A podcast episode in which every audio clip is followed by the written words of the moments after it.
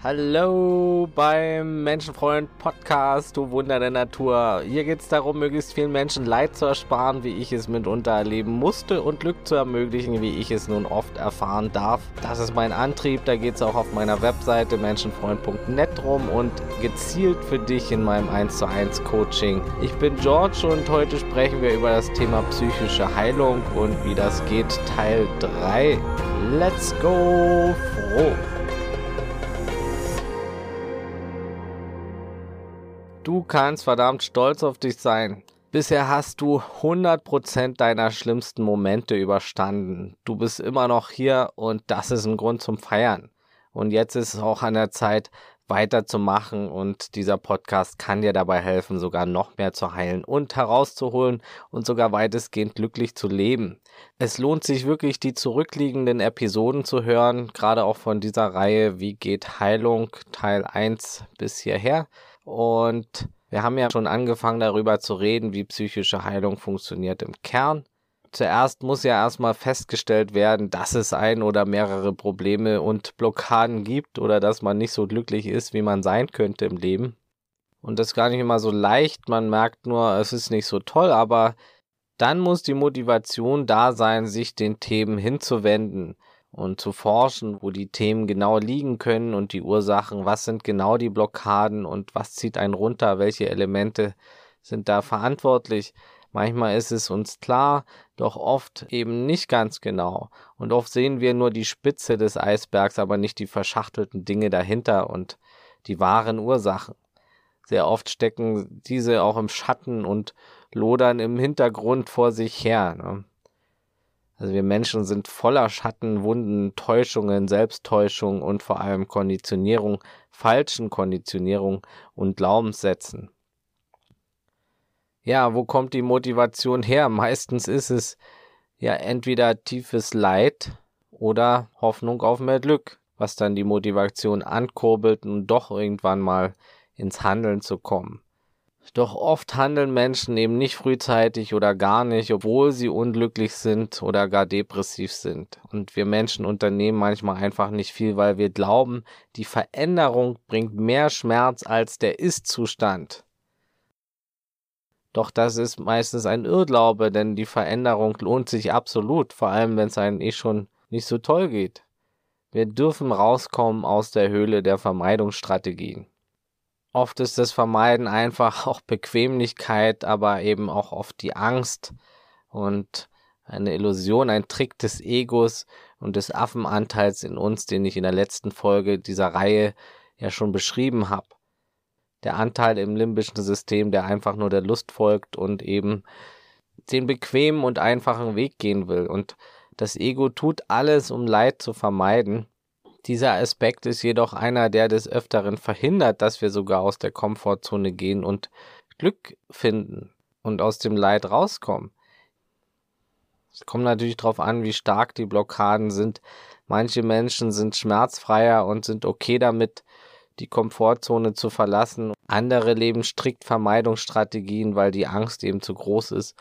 Und viele von uns sind irgendwo dazwischen. Also es kommt ganz auf die Persönlichkeit und die Erfahrungen an, aber es ist ganz normal, auch bestimmte Felder eher zu vermeiden als andere.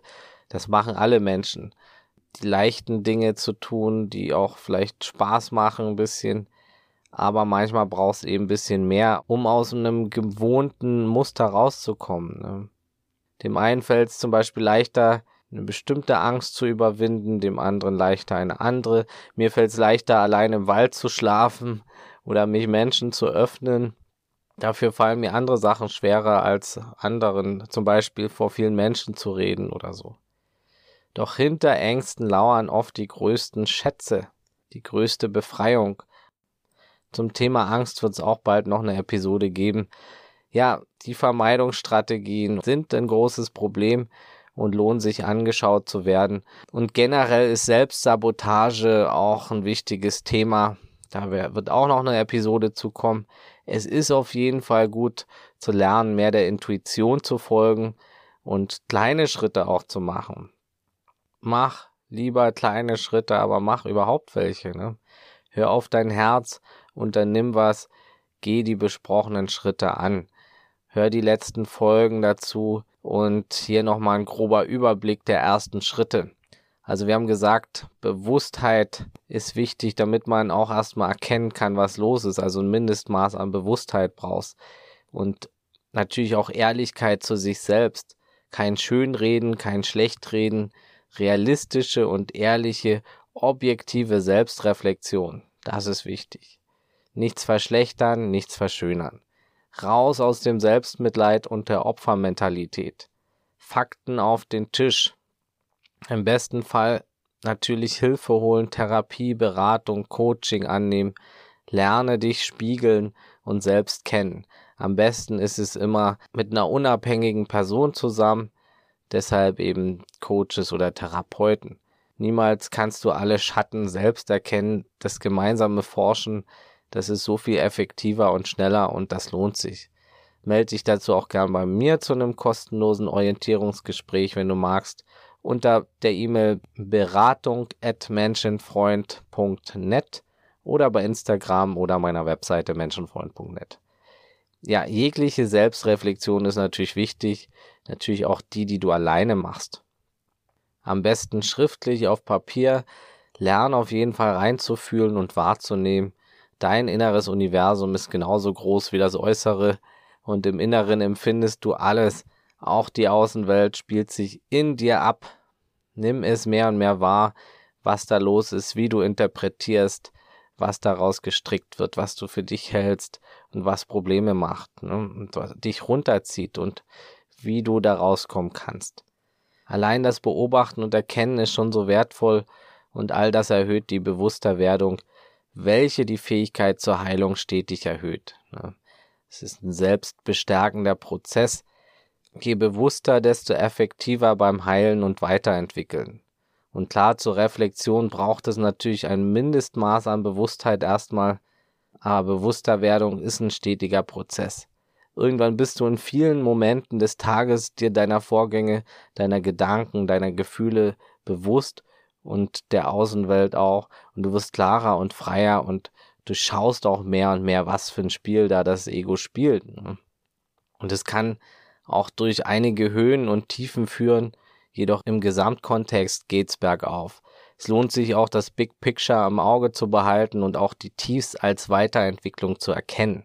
Alles gehört dazu und es wird schwanken.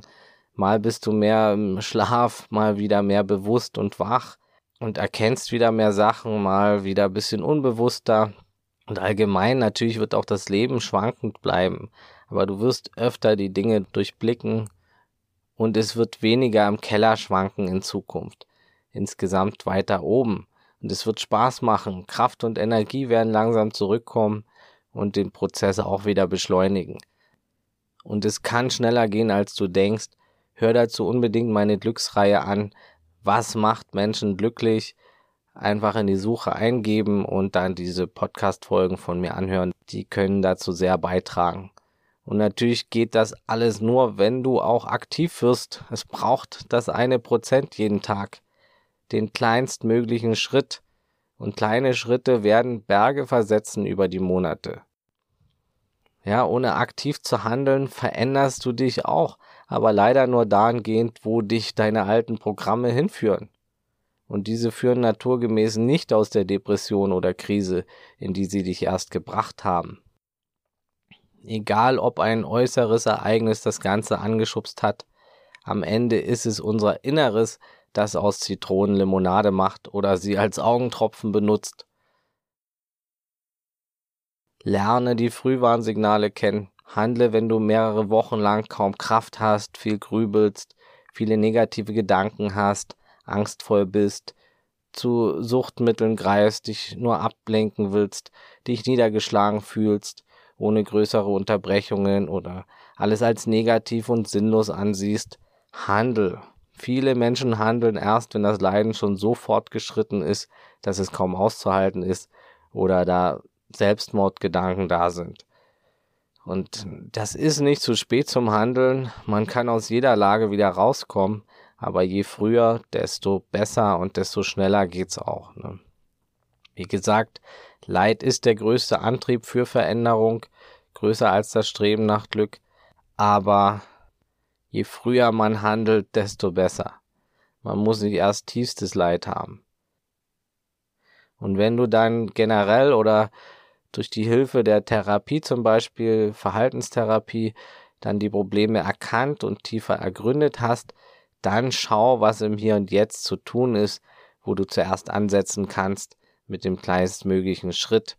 Oft sind die negativen Routinen stark eingebrannt und die Gedanken dazu. Und es geht auch darum, langfristig paar entscheidende Dinge umzustrukturieren, also auch die Gewohnheiten zu verändern, die dich runterziehen und die Muster loszulassen, wie auch im letzten Teil schon besprochen.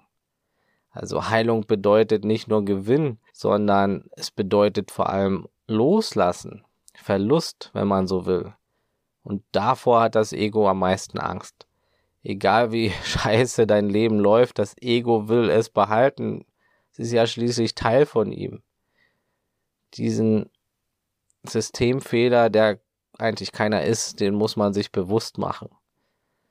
Ja, also das Gehirn will eben naturgemäß, dass alles so bleibt. Hauptsache, du lebst. Das ist das Wichtigste. Es ist fürs Überleben gemacht.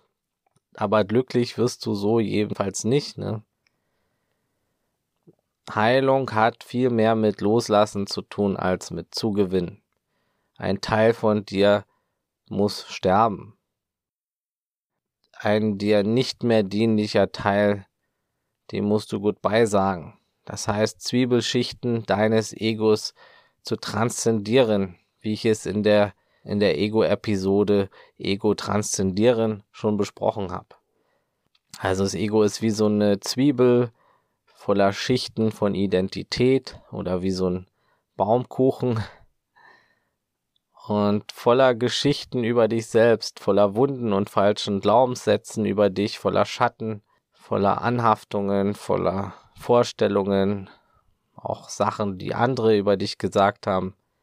Durchleuchte sie und sie werden weniger und sich sogar auflösen. Das alles bist nicht du.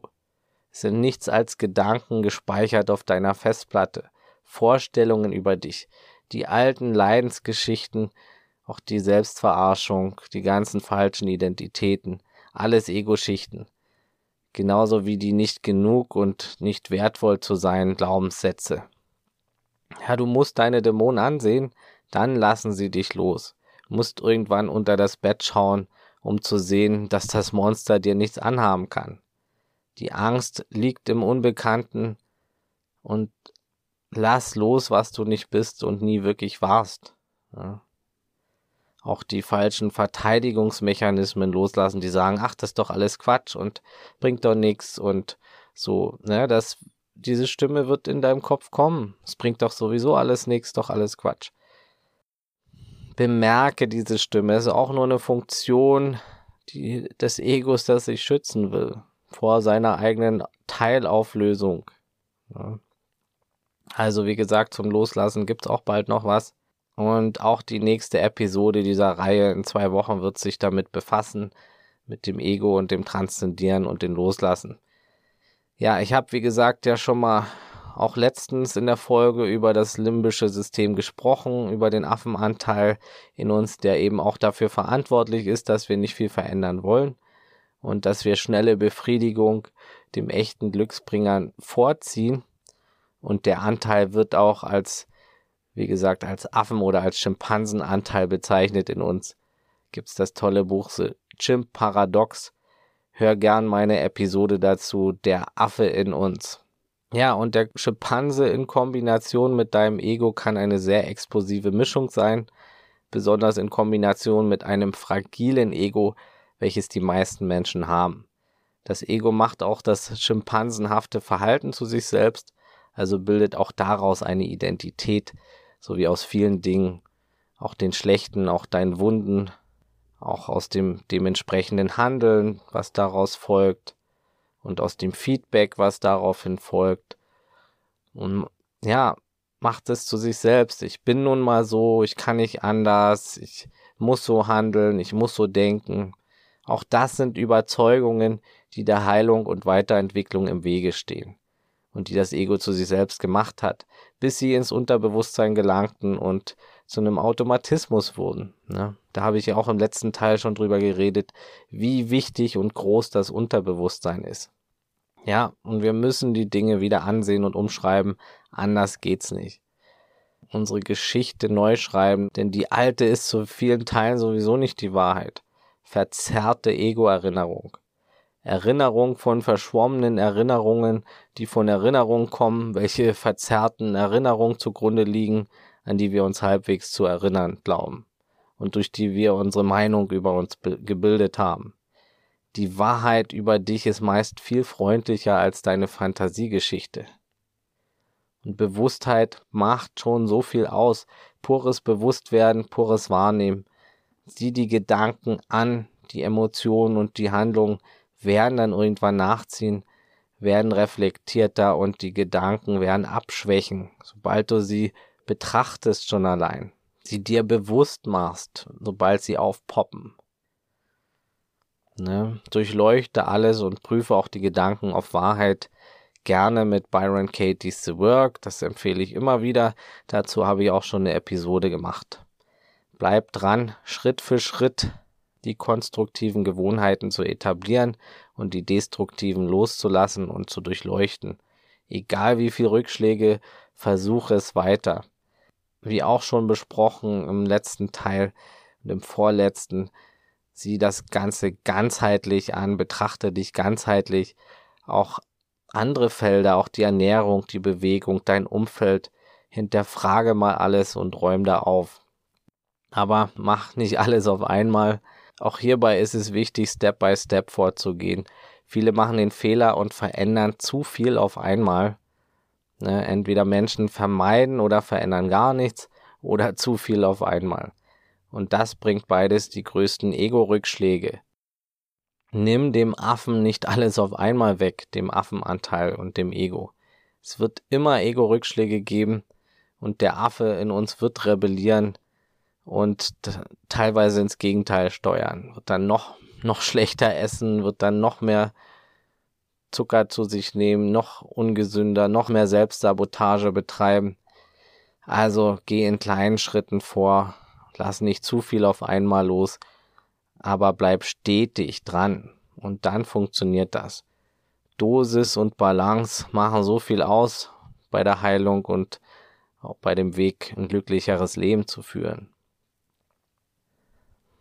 Heilung geht nicht, indem man dem Affen alles wegreißt, alle Gelüste und schnellen Befriedigungen und Gewohnheiten.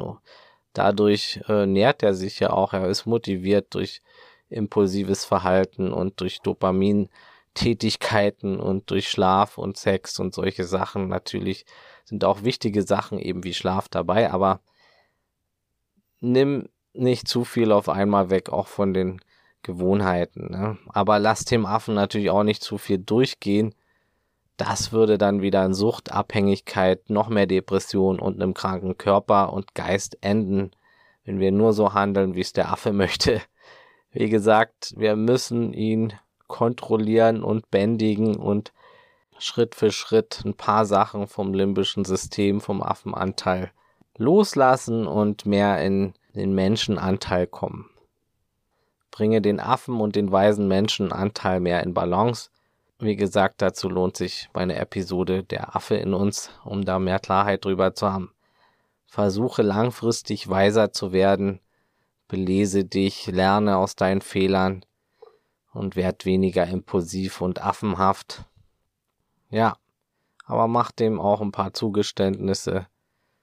Nahrung, Schlaf, Sex und so weiter. Versuch die gesunden Sachen beizubehalten, die der Affe haben will. Und egal, ob du Dinge loslässt oder Neues wagst, es ist ein Spiel mit den Zonen auch, wie, wie weit wagst du dich aus der Komfortzone raus, ne? Wie so eine Maus, die sich aus einem Loch wagt, um die Welt zu erkunden und ihren Horizont zu erweitern. Mal geht's leichter, mal nicht. Ne? Versuche dich zu trauen, auch mal an schlechten Tagen dich ins Unbekannte zu trauen, Jedenfalls geh leicht aus der Komfortzone raus, so oft es geht. Wenigstens aber einmal am Tag. Mach dieses Commitment mit dir, jeden Tag leicht die Komfortzone zu verlassen. versprich dir das einfach, schreibst dir auf, hängst dir in Sichtweite. Jeden Tag ein kleiner Schritt aus dem Mauseloch und das wird dich weiterbringen. Ne? Ja, es wird Angst bereiten. Angst ist wichtig und ist eine normale Reaktion fürs Unbekannte. Und umso mehr gibt's dann auch eine Belohnung, wenn wir uns trauen. Ne? Also es gibt ja die, die Komfortzone, danach kommt die Angstzone, daraufhin folgt die Lernzone, dann kommt die Wachstumszone und dann kommt die Panikzone. Und wenn wir jetzt lospreschen und dem Affen alles wegreißen und alles, dann kommen wir schnell von der Komfortzone in die Panikzone. Und da machen wir zu. Wir frieren ein oder wir wollen flüchten. Ne? Oder manchmal auch kämpfen. Aber es bringt nichts, wenn du hier einfrierst und dich zu sehr irgendwo hin wagst. Aber verlass die Komfortzone, die Angst wird da sein, dann kommst du in die Lernzone und die Wachstumszone. Wenn du das Schritt für Schritt angehst und immer guckst, wie weit du gerade gehen kannst, aber versuch nicht zu vermeiden, oder zu sehr loszupreschen, zu sehr auf einmal zu verändern. Ne? Wer seine Komfortzone zu schnell verlässt, der kann in der Panikzone landen. Dann muss wieder runterdosiert werden, aber auch nicht zu sehr wieder einigeln in der Komfortzone. Ja, das werden wir alles noch besprechen in der nächsten Folge. Auch das Thema mit dem Ego, da geht's dann besonders drum wieder mal, wie wir das durchschauen. Wahrscheinlich geht's nächste Woche schon weiter oder übernächste Woche. Ansonsten kommt nächste Woche ein anderes Thema. Ich versuche das bisschen durchzumischen. Für heute war's das. Ich danke dir fürs Dabeisein, du Geschenk für die Welt. Teil den Podcast bitte mit anderen Menschen. Das unterstützt auch meine Mission. Genauso wie eine 5-Sterne-Bewertung bei Spotify oder iTunes. Das wäre ganz lieb. Abonnier den Menschenfreund Podcast. Hier kommt, wie gesagt, jeden Montag was Neues und melde dich gern zum Coaching, zu einer Beratung bei mir. Ganz risikofrei mit einem kostenlosen Vorgespräch unter menschenfreund.net oder beratung at menschenfreund.net per E-Mail. Ja, trag dich gerne in den Newsletter ein auf meiner Webseite, der ist auch kostenlos und folg mir gern bei Instagram oder Facebook unter Menschenfreund Podcast. Und das Wichtigste, bleib gesund, offenherzig, menschlich und so bewusst es heute geht. Alles Gute, ciao und tschüss.